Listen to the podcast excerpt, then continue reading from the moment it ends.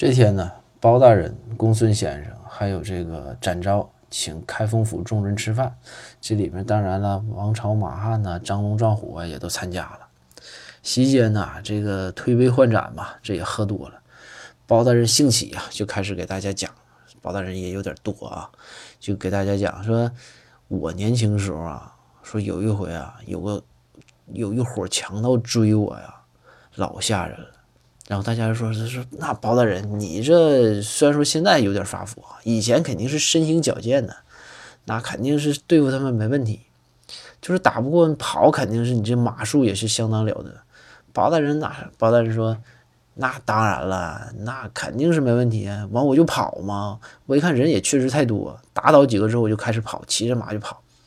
这个时候强盗头子一刀就把我的坐骑啊砍成了两半，我这没招啊，我只好就骑着这马的前半截跑。然后这个时候就是下边这些人就一声不吱，就合计太能吹了，我这咋接呀？就没人吱声。包大人生气了，包大人说：“咋的？我说这你们不信呢？”然后这个时候，这个赵虎就说：“说大人，您马屁股都没了，我们往哪儿拍呀？”